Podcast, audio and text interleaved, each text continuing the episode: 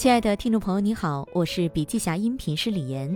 本文内容分享自《阿里人才分层管理法》，前阿里大政委欧德章带你解密为什么阿里能源源不断的培养出这么多管理人才。音频为部分精彩观点节选，想了解更多细节，还请阅读原文。本期音频还可以在喜马拉雅、懒人听书、蜻蜓、乐听、三十六课、荔枝等平台收听。搜索“笔记侠”即可，你也可以关注我们的微信公众号“笔记侠”，查看更多内容。提到阿里，除了马云，你还会想到谁？张勇、曾明、彭磊，很多互联网公司的优秀管理者也都来自阿里。美团前 COO 甘家伟，滴滴创始人程维，同程旅游 CEO 吴志祥，这凭的不仅是阿里的战略强。最重要的是，阿里能够源源不断地培养出管理人才，这是阿里的核心竞争力。魏哲说：“产品从来不是一家公司的核心竞争力，人才是。为什么阿里能源源不断培养管理人才，良将如潮呢？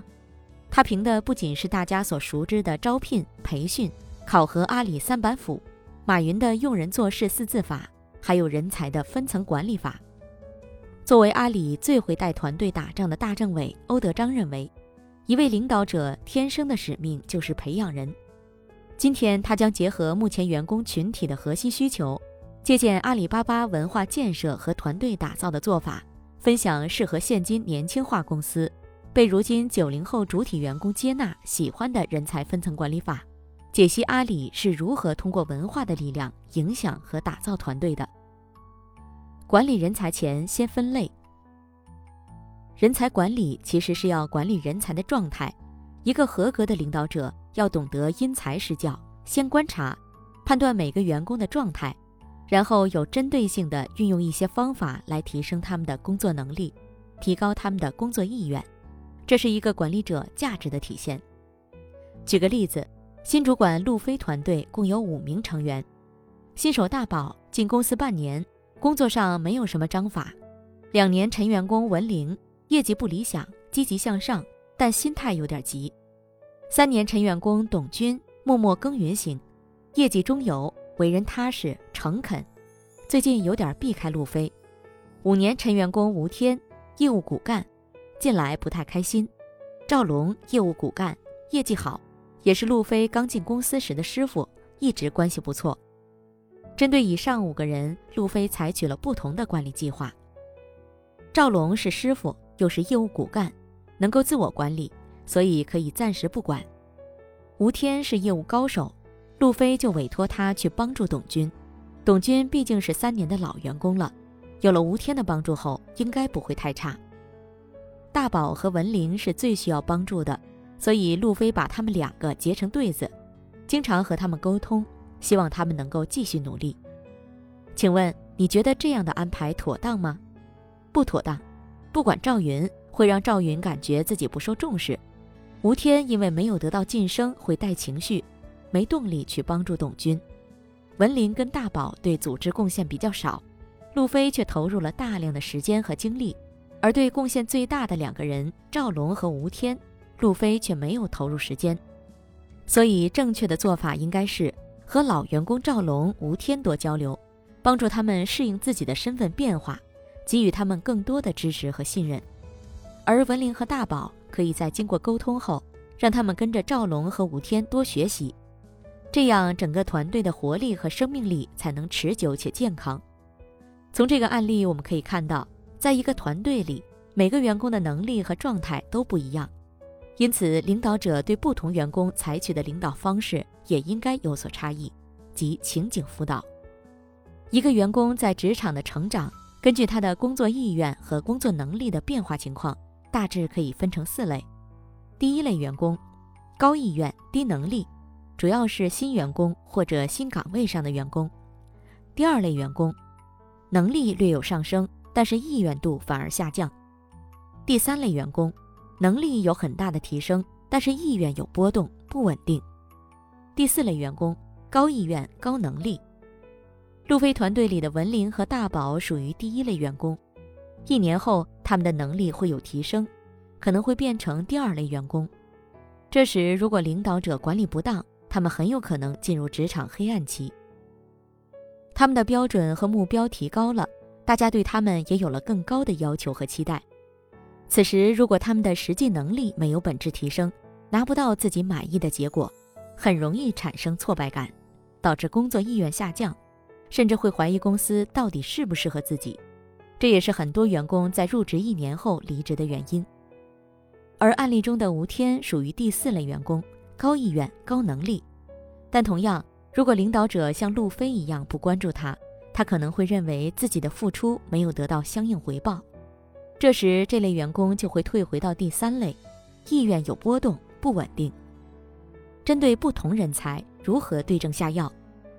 因此，针对不同类型的员工，领导者应该分别采用不同的领导模式。第一类员工。高意愿、低能力，主要是新员工或者是新岗位上的员工。作为新人，他们充满工作热情，求知欲强，积极乐观，但缺乏经验，技术水平较低。针对这类员工，欧德章认为可以采取下指令的管理方式。他认为，对于新员工，最重要的是培养良好的工作习惯。所以，作为领导，你直接告诉他目标和工作方法就可以。不需要过度亲近，建立情感连接。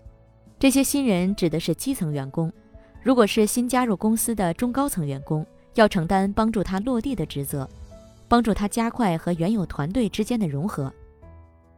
第二类员工，能力略有上升，但是意愿度反而下降。这类员工比较复杂，他们的能力有一定提升，但独立完成任务还有些困难。很容易因为没有特别出色的工作成果而气馁、沮丧、失去动力，这会导致工作意愿和使命感下降。那么，针对这类员工，应该采取什么样的管理方式呢？教导、教方法和工具，导心态和意愿。针对这类员工，阿里经过实践总结出了十六字方针：我干你看，我说你听，你干我看，你说我听。到这个阶段，你该说的都已经说了，再说员工只会觉得你烦。所以一开始我干你看，我说你听，我先做示范，证明我的方法可行，然后我再说给你听，接着你干我看，你说我听，代表我和你一起，你来做，我来指导和监督。这样几次循环之后，这类员工就会开始慢慢知道要怎么拿结果了，能力和意愿也会同步提高。第三类员工能力有很大的提升，但是意愿有波动，不稳定。这类员工在企业中有所贡献，基本适应岗位，但对自己很挑剔，有时候会怀疑自己的能力，缺乏安全感。他们所需要的是平易近人的良师或者教练，对应的领导方式是支持，而最好的支持方式就是教练技术。教练技术是一门通过完善人的心智模式来支持对方挖掘潜能。提升效率的管理技术，核心要点是引导式提问。举个例子，有人问加措活佛，怎么样才能成功？一般情况下，如果有人问你怎么样才能成功，你很可能会反问：什么样才算成功？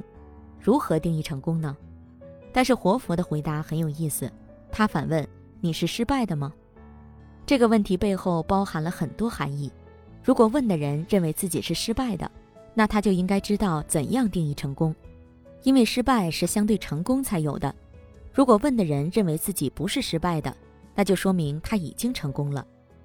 所以，教练技术的要点是通过提问引导的方式，让对方自己来领悟。那如何运用教练技术呢？欧德章认为有两套简单的话术，第一种是教练式问话，第二种是上堆、下切和平行式问话。第四类员工。高意愿、高能力。第四类员工懂得自我指导、启迪和鼓舞他人，尤其面对变化与挑战时，也能较好的应对。这个阶段的员工需要的是一个良师或同事型的领导，而不是一位老板式的领导者。他需要在做出贡献后能够得到认可和感谢。所以，面对这类员工，最好的领导方式是授权，让他感觉到被信赖。有充分的自主权去发挥他的能力。管理者的时间是有限的，合理有效的授权不仅可以让下属分担工作，还可以人尽其才，减少资源浪费，同时缓解自身压力，有效激励和锻炼员工，让他们在获得成就感的同时，能够得到快速成长。好了，亲爱的听众朋友，今天的分享就到这里，感谢您的收听。有任何感想和建议，您都可以在评论区留言。新商业干货就看笔记侠，深度专访、品牌传播、线下沙龙等商业合作，如有需要，烦请联系笔记侠商务小伙伴魏志尚，联系方式：幺七六三幺八八幺九五七，幺七六三幺八八幺九五七。